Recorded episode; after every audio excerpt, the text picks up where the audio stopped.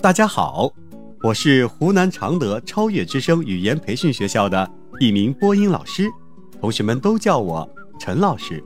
同样，我也是一个爱讲故事的奶爸。人生的道理其实就藏在每一个小故事里。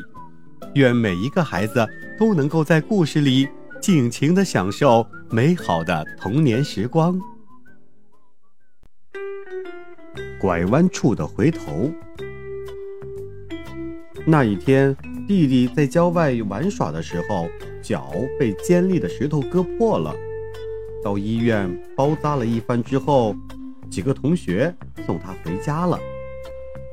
在家附近的巷口，弟弟碰见了爸爸，他连忙一边翘起扎了绷带的脚给爸爸看，一边哭丧着脸诉苦，满以为会得到一点同情与怜爱。不料，爸爸并没有安慰他，只是简单的交代了几句便走了。弟弟很伤心，很委屈，也很生气。他觉得爸爸一点儿也不关心他。就在他大发牢骚的时候，有个同学笑着劝他说：“嘿，别生气，别生气，大部分的爸爸都这样。其实啊，他很爱你的，只是不太善于表达罢了。不信呀，你看，等会儿啊你的爸爸。”走到前面拐弯的地方，他一定会回头看你的。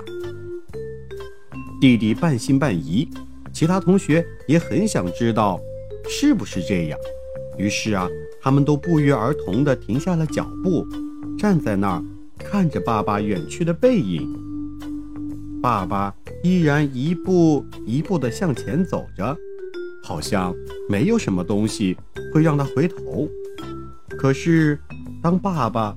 走到拐弯处，就在他侧身拐弯的一刹那，好像不经意似的，悄悄回过头来，很快的瞟了弟弟一眼，然后才消失在拐弯处。虽然这一切发生在一瞬间，但却打动了在场的所有人。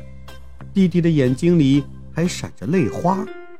当弟弟把这件事儿告诉我的时候，我有一种想哭的感觉。很久以来，我在寻找一个能代表父爱的动作，现在终于找到了，那就是拐弯处的回头。这个动作写尽了父爱的要义。小朋友们，母爱的伟大使我们忽略了父爱的存在和意义，但是对于许多人来说，父爱。一直以特有的沉静的方式影响着我们，深沉的父爱没有更多的语言，所有的爱都蕴含在行动之中了。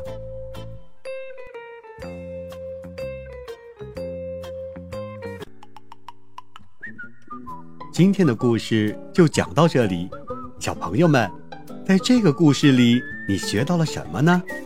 记得和爸爸妈妈一起去分享哦，我们下期再见。